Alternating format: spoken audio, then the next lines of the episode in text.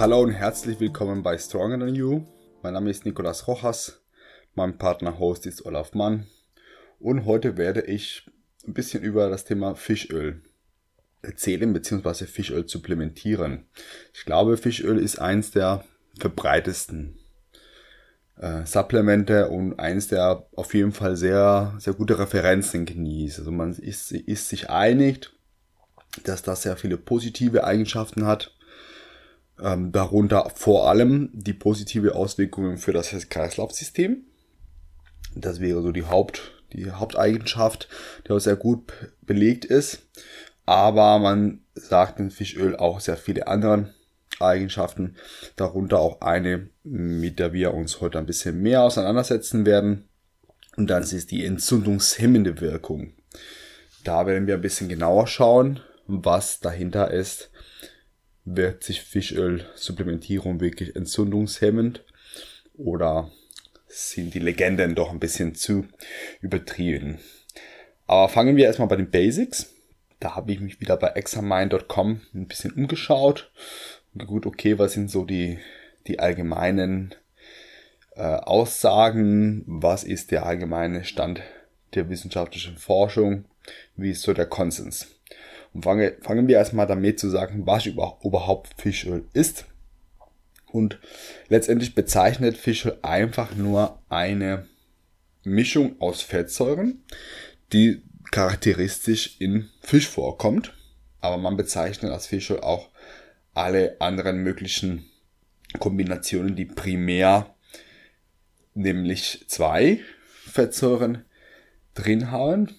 Mal schauen, ob ich es hinkriege mit der Aussprache. Und zwar Decosa-Hexaensäure, abgekürzt auch als DHA, oder Eicosapentaensäure, auch bekannt als EPA, also EPA. Bleiben wir dann später bei den Abkürzungen, damit wir nicht durcheinander kommen hier mit den komplizierten Worten. Und zwar sobald eine Kombination von Öl überwiegend diese zwei enthält, wird es allgemein als Fischöl bezeichnet. Es muss allerdings nicht tatsächlich aus Fisch kommen. Es kann natürlich synthetisch hergestellt werden oder gerade bei Veganern und Vegetariern beliebt auch in Algen oder Plankton kommen diese Fettsäuren auch sehr stark vor. dementsprechend gewinnt man auch aus Algen das, dieses Fischöl oder Omega-3 auch genannt. Darunter werden es viele auch kennen. Ähm, und verkauft das dann entsprechend in den veganen oder vegetarischen Markt, um so keine tierischen Herkunft nachzuweisen. allgemein werden natürlich viele Körperfunktionen damit in Verbindung gebracht. Es gehören zu den essentiellen Fettsäuren, also die Fettsäuren, die wir unbedingt brauchen, um gesund und lebensfähig zu sein. Dementsprechend sind Funktionen wie unser Gehirn, unsere Gehirnfunktion darauf angewiesen, dass wir ausreichende Menge davon konsumieren. Ähm, es werden Entzündungsreaktionen damit ähm, reguliert und gewisse metabolische hormonelle Kaskaden werden auch damit in Verbindung gebracht. Also wie gesagt sehr, sehr zahlreiche äh, Funktionen im Körper. Auch zum Thema Zellmembrane, Durchlässigkeit der Zellmembran, wie viel die rein und rauslässt, wird damit in Verbindung gebracht, wie gut wir mit diesen essentiellen Fettsäuren versorgt sind und die können wir nicht selbst produzieren, beziehungsweise nur sehr schlecht selbst produzieren aus anderen Ölen. Dementsprechend ist es empfehlenswert, sie separat zu nehmen. Was ist die Problematik daran, sie separat zu nehmen oder warum müssen wir sie überhaupt separat nehmen? Und es liegt aus unterschiedlichen Gründen. Primär, wir essen sehr wenig Fisch oder Algen oder andere Quellen davon. Ähm, die Tierhaltung hat sich verändert. Wenn wir Hühner und Kühe natürlich halten würden, so dass die Hühner dementsprechend primär Insekten und Würmer essen würden, die Kühe sehr viel grasen würden, hätten sie einen höheren Anteil an ähm, Fischöl, in Anführungszeichen, an diese Omega-3-Fettsäuren. Sobald wir anfangen, die Hühner mit Mais und mit Soja oder ähnliche Sachen zu futtern, verändert sich die Fettsäurenzusammensetzung von Eiern und Fleisch. Und dementsprechend haben wir dann eine Unterversorgung beziehungsweise eine Überversorgung von Omega-6. Das ist eher so das Hauptproblem, dass wir zu viele von dem einen bekommen. Die sind hauptsächlich in pflanzlichen Ölen sehr stark vertreten. Und von den anderen beiden bekommen wir aber sehr wenig. Genau, wir können natürlich auch sehr viel mehr Fisch essen, aber beim Fisch haben wir das gleiche Problem. Fisch aus Aquakulturen wird oft auch nicht ähm, artgerecht gefuttert. Gleiches Thema.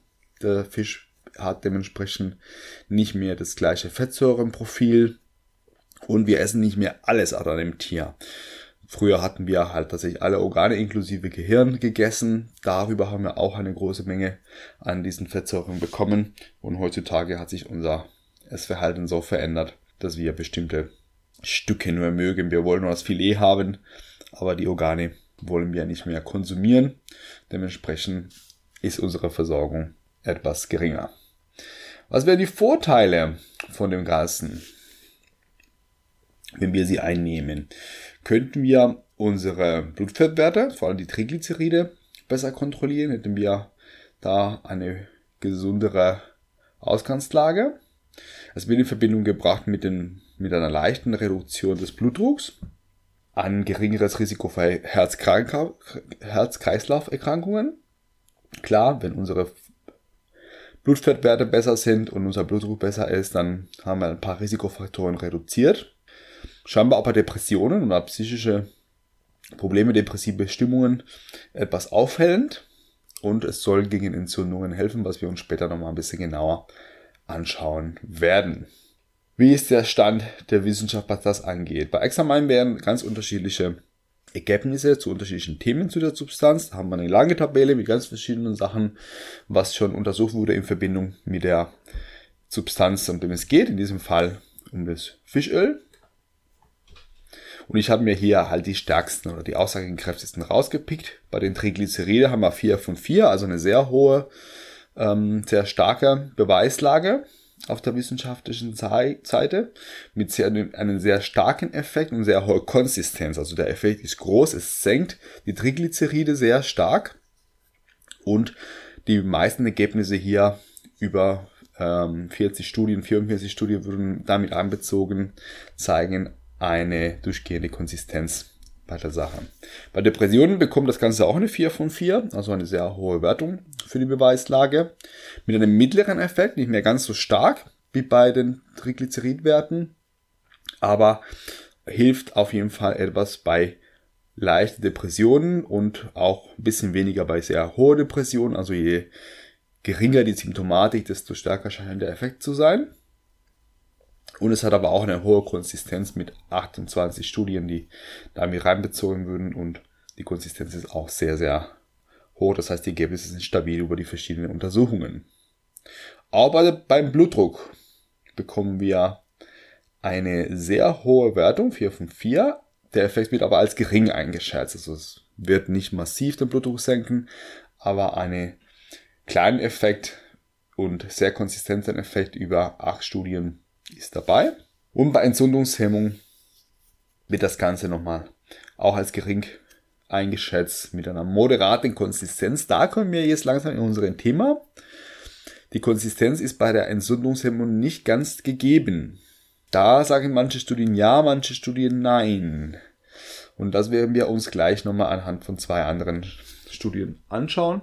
Der eine sagt ja, es hat eine Wirkung, der andere nein. Werden wir auch spekulieren, warum das vielleicht so ist. Aber erstmal noch kurz zur Dosierung von Fischöl. Die amerikanische Gesundheitsorganisation empfiehlt 1 Gramm am Tag bei schwangeren Frauen auf 2 Gramm am Tag reduzieren. Ich persönlich nehme sogar 3 Gramm am Tag. Ich glaube, bei unserem Konsum am Omega-6 auf der anderen Seite können wir gar nicht so viel Omega-3 nehmen. Das können wir schwer überdosieren. Manche Menschen haben auch das Problem, dass eine höhere Dosierung von Omega 3 ähm, zum Ausstoßen führt und dass man immer diesen Fischgeschmack im Mund hat, was nicht jeder mag. Ich persönlich mag Fisch sehr, möchte es aber trotzdem das nicht die ganze Zeit in, in den Mund spüren, diesen Geschmack tagsüber. Da empfiehlt man die Dosierung klein zu halten und eher über mehrere kleine Dosierungen über den Tag, sodass das nicht dazu kommt, dass wir den Fischgeschmack permanent in den Mund haben und so dieses unangenehme Ausstoßen haben. Schauen wir uns die Studie mal an. Wie gesagt, wir fokussieren uns auf diese entzündungshemmende Wirkung. Die wird auch von den Sportlern oft das genannt. Und wir schauen uns erst eine japanische Studie von Shuntaro Fujoka. Fujoka. Keine Ahnung, wie man das richtig ausspricht. Aber Shuntaro Fujoka. Sagen wir mal so. Und ähm, der Studie ist aus dem Jahr 2006, also auch schon ein bisschen älter.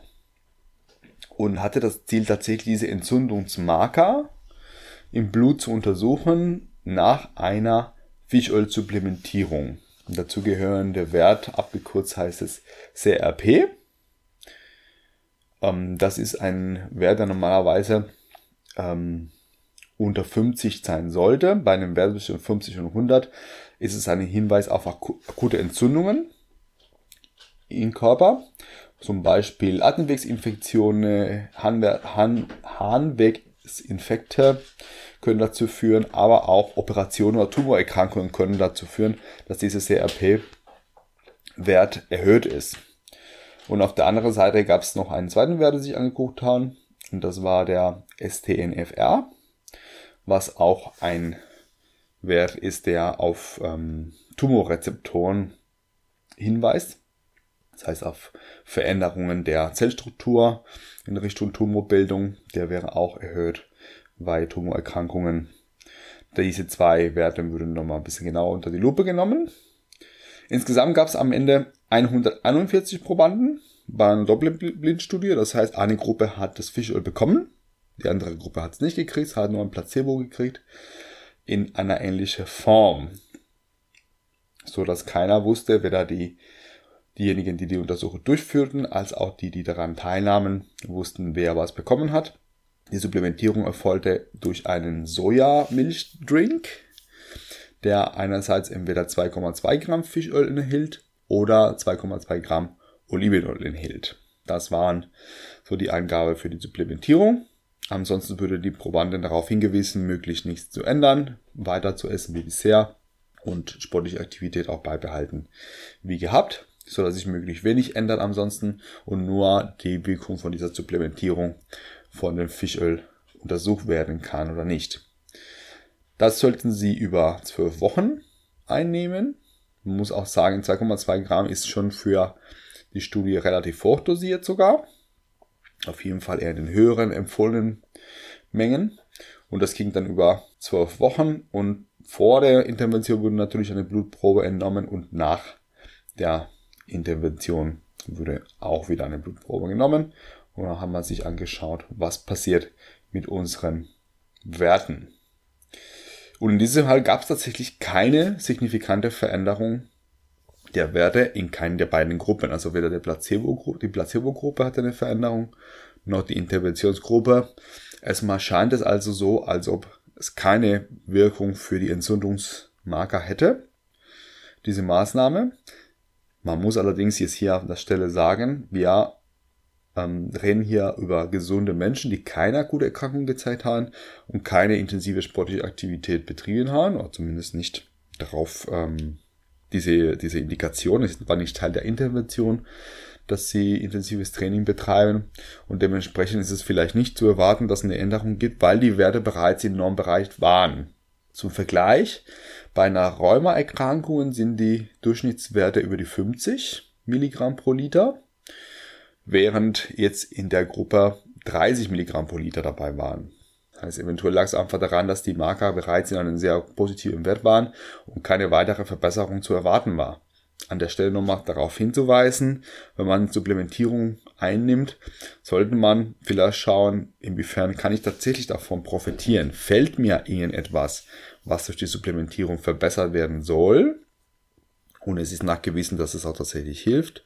Oder habe ich über meine Nahrung tatsächlich ein Defizit? Wer sich regelmäßig mit Omega-3 haltigen Lebensmitteln versorgt, braucht vielleicht keine Supplementierung, während jemand, der grundsätzlich Fischverweigerer ist und auch nicht über Algen oder ähm, Bio-Eier sich da einigermaßen gut versorgt oder auch äh, Wildfleisch isst, also Fleisch von Tieren, die mit Gras ernährt werden, der braucht vielleicht weniger und derjenige, der es nicht konsumiert, braucht vielleicht ein bisschen mehr.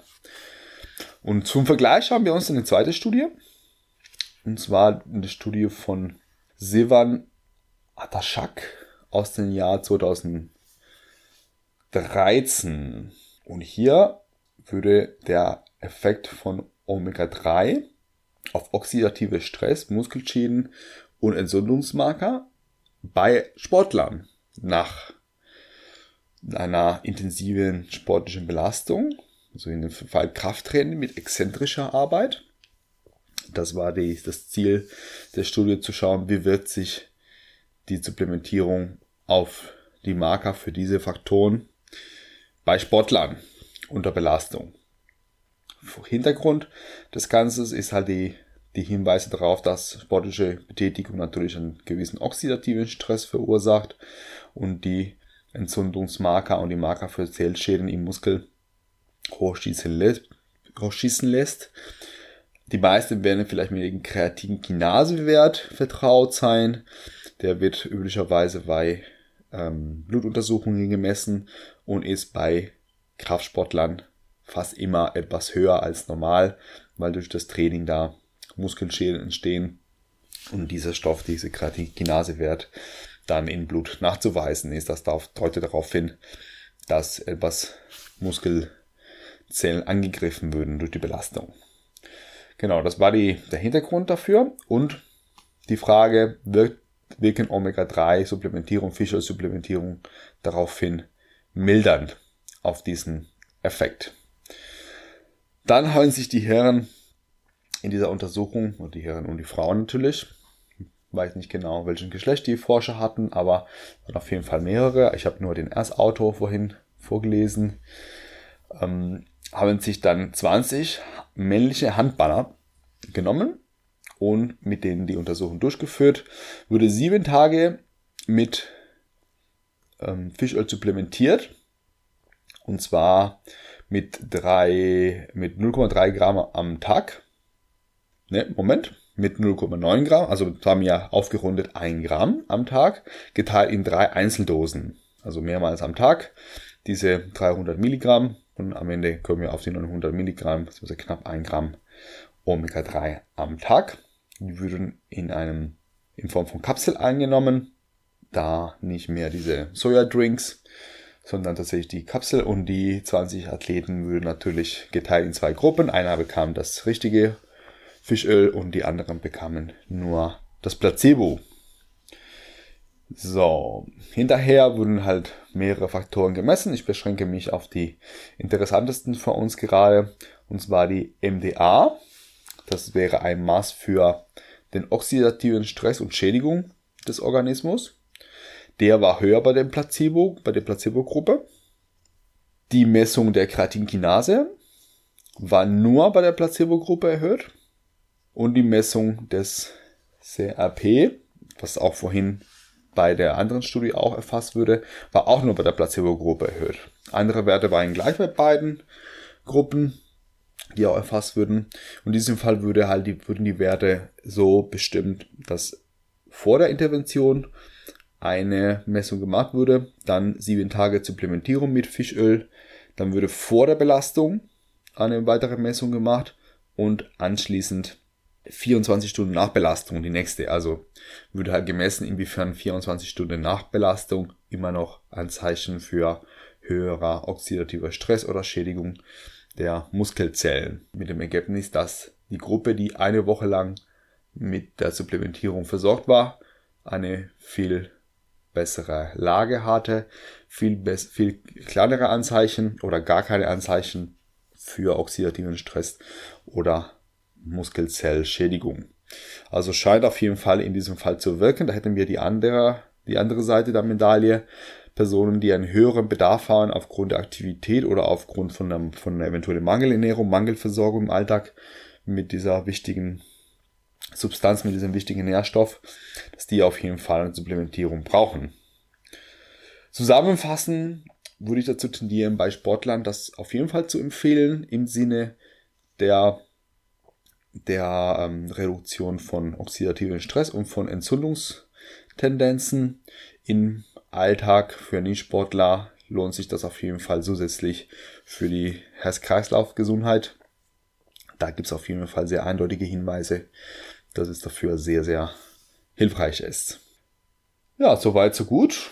Ich persönlich genieße weiterhin meinen Fisch und werde die Supplementierung begrenzt einsetzen, aber immer noch einsetzen. Da sehe ich auf jeden Fall einen großen Vorteil von einer Supplementierung. Obwohl ich normalerweise eigentlich eher der Supplement-Gegner bin, bin nicht so auf der Seite der äh, zusätzlichen Konsum, des zusätzlichen Konsums halte ich vieles für sehr ähm, stark werbeorientiert und marketingorientiert, äh, gewinnorientiert aber sehr wenig davon tatsächlich als hilfreich, beziehungsweise wer was nehmen sollte sich genau Gedanken machen, was konnte ich wirklich gebrauchen und ist die Substanz wirklich nachweislich hilfreich dafür. Im Fall von Fischöl für Sportler, für die Entzündungshemmung würde ich sagen ja. Ohne intensive Belastung würde ich sagen ja für die Herz-Kreislauf-Gesundheit, für die entzündungshemmende Wirkung vielleicht eher weniger hilfreich. Beziehungsweise bei chronischen Erkrankungen die mit Entzündungen einhergehen, wie Rheuma zum Beispiel, vielleicht auch da sehr nützlich. Soweit so gut dabei. Ich hoffe, die Folge war informativ für euch und es war nicht zu trocken mit den ganzen Daten aus den Studien und ihr könntet was daraus gewinnen. Feedback zu dieser Folge, Fragen oder eigene Erfahrungen mit Fischöl sehr gerne unter nikrosrojas.gmail.com auf Instagram unter Niro-Coaching oder auf Instagram unter Stronger Than You könnt ihr uns eure Nachrichten senden. Vielen Dank fürs Zuhören und bis zur nächsten Folge Stronger Than You.